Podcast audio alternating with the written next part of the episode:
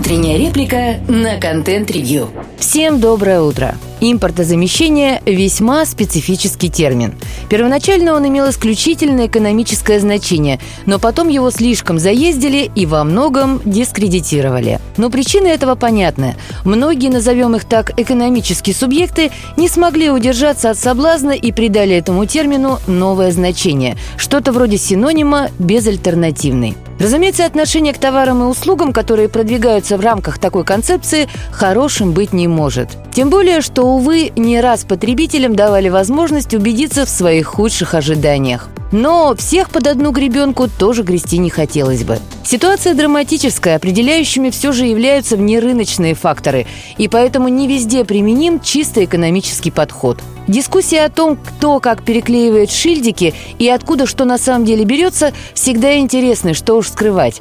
Но есть отрасли, где ситуация более-менее прозрачная, и в силу этого таких вопросов меньше. И вообще, всегда ли уместен сам термин импортозамещения – к примеру, офисное и корпоративное ПО в России разрабатывалось еще в 80-е годы. И люди занимались этим не для того, чтобы заместить всему миру на зло, а ради создания конкурентоспособного продукта и получения прибыли. Более того, такие продукты регулярно появлялись и успешно конкурировали, несмотря на большое количество проблем. Одно только пиратство чего стоило. Сейчас же наблюдается странное явление. Когда на в целом хороший продукт с многолетней историей вешают ярлык импортозамещенный, и потребители начинают его избегать. Текст этой реплики был написан в отечественном редакторе, хоть и с далекими open-source корнями. Программа эта, не будем говорить ее название, в повседневной работе показалась не просто как альтернатива традиционному Word, но и в ряде применений оказалась более удобным инструментом. Да и если смотреть на потребление ресурсов и быстродействие,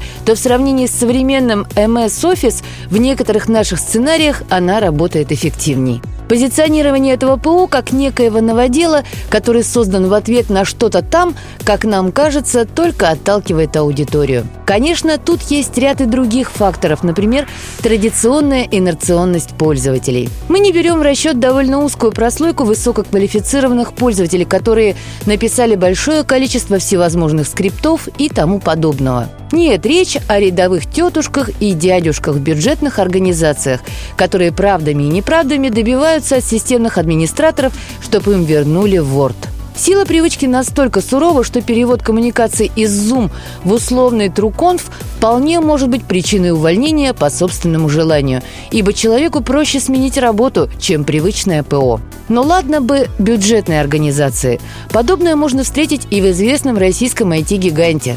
Хотя, в общем-то, его тоже в каком-то смысле уже можно назвать бюджетной организацией. Компания имеет в своем портфеле вполне работоспособный арсенал облачных сервисов от документов до видеоконференций. Однако внутренние коммуникации в этой компании продолжаются в Zoom. Документы редактируются в Google, Docs и так далее. Аналогами своего производства компания почему-то не пользуется. Что это? Может, они что-то знают о собственных продуктах? И самое забавное, что в компании уверены, что никто не в курсе их маленького секрета. В курсе, потому что доверия особого эти продукты у коммерческого пользователя и не вызывают. Конечно, нужно трезво смотреть на ситуацию. Не по всему спектру сервисов есть адекватные конкурентоспособные сервисы. Но есть ряд продуктов, которые были интересны даже в ситуации, когда можно было выбирать из любого поставщика на Земле. Разумеется, с учетом рыночных параметров, в первую очередь такого, как совокупная стоимость владения. Но парадоксальным образом, если на такие продукты вешать ярлык замещенных, то потребители начинают их избегать даже в случаях, когда продукт был интересен еще до начала заместительной терапии. Слушайте наши подкасты на Яндекс Музыке, во ВКонтакте, Google и Apple подкастах. Всем хорошего дня. Пока-пока.